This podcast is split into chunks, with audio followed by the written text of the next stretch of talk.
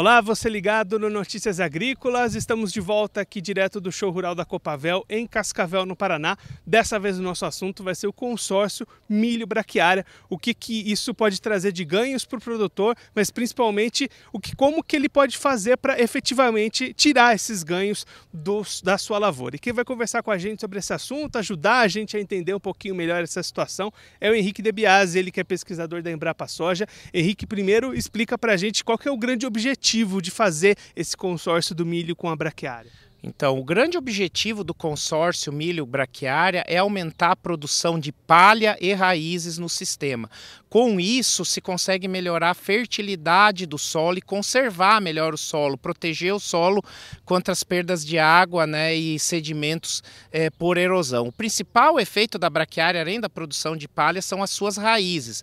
Ela tem um sistema radicular muito profundo e também bastante forte que permite romper camadas compactadas compactadas e nós temos medido ela em consórcio chegando a 3 metros de profundidade. Então isso tem um impacto bastante positivo na formação de poros que servem para retenção de água, para infiltração de água da chuva.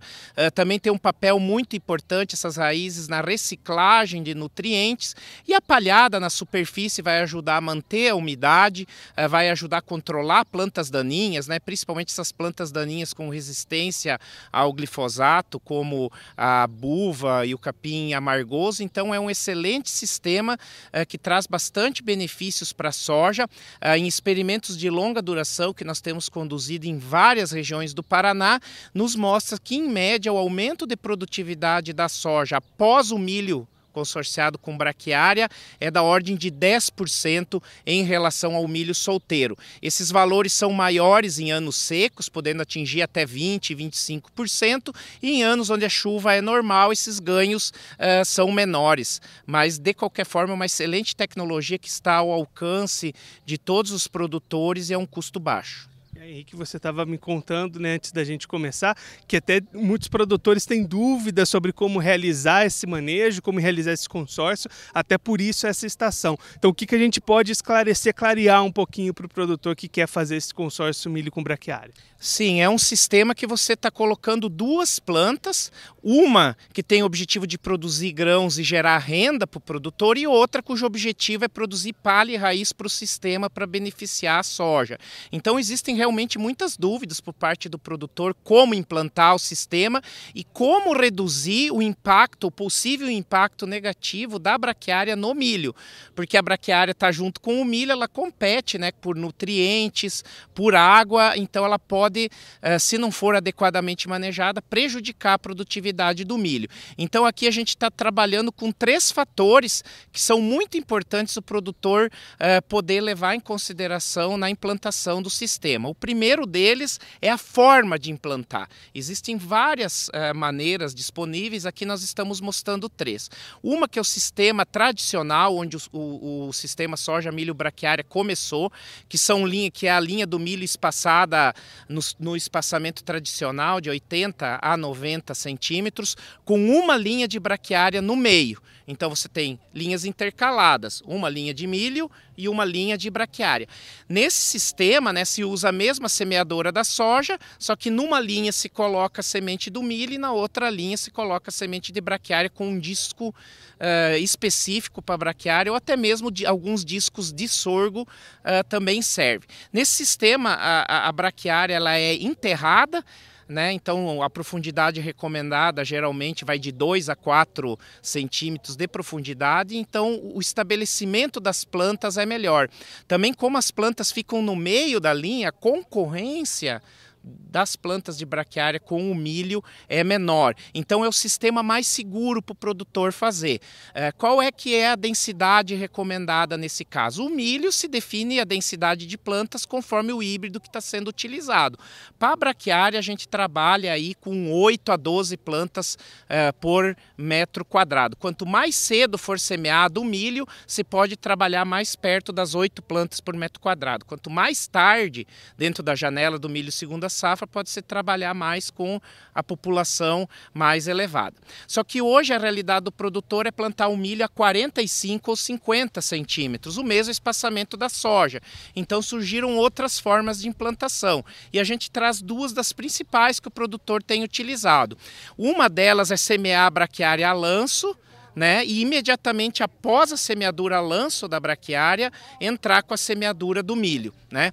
Nesse caso, o produtor vai ter que jogar em torno de 40 a 50% a mais de sementes para atingir a mesma densidade uh, de plantas do que ele atingiria colocando a semente enterrada na linha alternada. Então é um custo a mais né, para o pro produtor.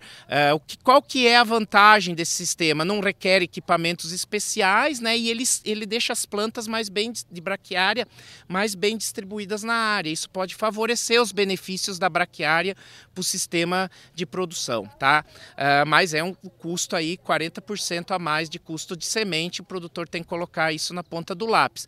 E o outro sistema, né, que é o de uh, caixa adicional, onde se coloca uma pequena caixa com um dosador específico para sementes miúdas e essa semente é colocada ao lado da linha do milho. Tá? E aí, uh, na mesma semeadora que está semeando o milho. Então, quando passa o sulcador do adubo uh, do milho, ele cobre essa semente. Mesmo assim, muita coisa fica por cima e também o recomendado é de 30 a 40% a mais uh, de sementes e você está colocando as plantas mais próximas da linha do milho. Então você tem mais probabilidade de ter competição por nutrientes, por água, por luz com o milho e ter maior possibilidade de perdas. Então, primeiro as formas de implantação, mostrar para o produtor como ele pode implantar. E depois nós trabalhamos com formas de diminuir o impacto da braquiária na perda de produtividade do milho. Nesse caso, nós trabalhamos primeiro com adubação nitrogenada no milho. Nós temos trabalhos já conduzidos por mais de seis safras, uh, mostrando que a partir de uma determinada dose de N em cobertura, que no caso lá de Londrina, para o patamar produtivo de lá foi de 60 quilos por hectare de nitrogênio, a partir desse valor, a, a, a perda de produtividade do milho pela braquiária zerou. Então, o milho aproveita o nitrogênio mais rápido do que a braquiária, porque ela cresce mais rápido. Então, ele, com o nitrogênio, o milho acaba fechando, sombreando a braquiária e ela dá menos uh, prejuízo né, para o milho. Depois, quando colhe o milho, ela vem embora, né, pega sol e ainda forma uma boa cobertura para a soja. Então, adubação nitrogenada é algo que o produtor pode usar para praticamente zerar uma possível perda de produtividade do milho em função da braquiária e ter todos os benefícios para soja.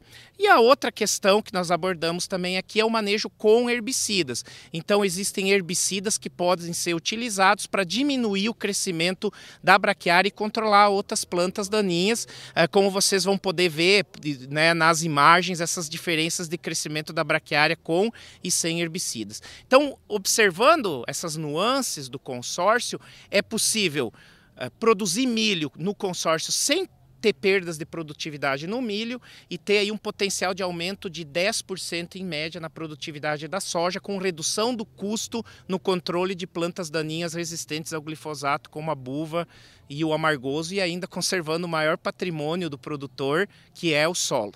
Então, né, Henrique, para a gente encerrar, o consórcio está aí, tem esses benefícios todos para o milho, para a soja que você comentou, mas é preciso saber fazer direitinho para manter esses benefícios que vão ser obtidos lá na frente. Sem dúvida nenhuma. O consórcio ele é uma tecnologia simples e barata, mas ele ele tem alguns detalhes técnicos, né? Então é importante que o produtor busque informações e quem nunca fez o consórcio do milho com a braquiária e for querer começar a partir desse ano ou mesmo no ano que vem, né, a, a usar essa tecnologia, a gente sempre recomenda começar por uma área pequena para ir conhecendo, se adaptando à tecnologia uh, e adaptando as condições da propriedade. Mas geralmente quem começa com o sistema e não desiste no primeiro ano, uh, já não planta mais uh, milho sem a braquiária. Esse o Henrique De Biase, ele que é pesquisador da Embrapa Soja, conversou com a gente um pouquinho para mostrar como é que funciona o consórcio milho braquiária, que pode trazer ganhos tanto para o milho quanto também para a soja na safra sequente. Você continue ligado que daqui a pouquinho tem mais informação para você aqui direto de Cascavel, no Paraná, no Show Rural da Copavel.